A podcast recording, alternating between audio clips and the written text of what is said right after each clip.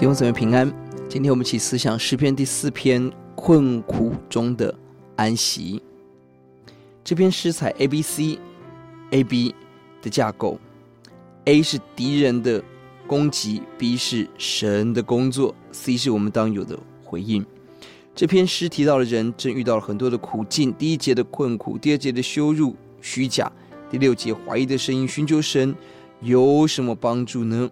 就在这个苦境中。神做什么呢？第一个，神在困苦中使我们宽广，听我们的祷告。第三节，神知道谁是属于他的近前人，神要分别这些人，单单的归向他，享受在神里面的丰盛奇妙。神必定垂听祷告。第六节，神要扬起脸来光照我们，这代表神恩惠临到，使我们快乐满足，超过物质的丰富，进到生命的丰富里面。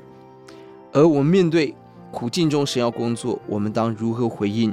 四到五节是宝贵的经文。第四节说：“你们应当畏惧，不可犯罪。在床上的时候，要心里思想，并要肃静。在困境中，不要惧怕恶人，应当惧怕的是上帝。因着惧怕而过一个讨神喜悦的生活，心里默想思念神的作为，安静等候神。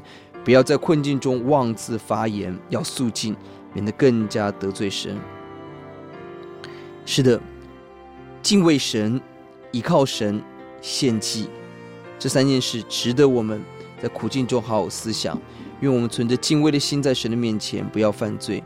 思想神在床上的时候，仍然想着敬畏的心来纪念上帝，学习感恩，学习奉献，把自己生命献给主。我们来祷告：耶稣，你知道所有弟兄姊妹生命的真相跟遇到的困难。你知道我们所遇到的困苦、羞辱、人的虚假，很多谎言在我们身边告诉我们，寻求神没有办法，没有好处。但我们相信是分别我们的神，是光照使我们得安息，使我们畅快的神，使我们得着超越物质一切丰富的主。主啊，愿你帮助我们，让我们从心里头敬畏你。哦，主啊，在每一个时刻思想你。哦，主啊，并学习感恩，学习献祭，看到当我们回到你面前。我们的心就得着你的开启、平安跟怜悯。谢谢主，听我们的祷告，奉耶稣的名，阿门。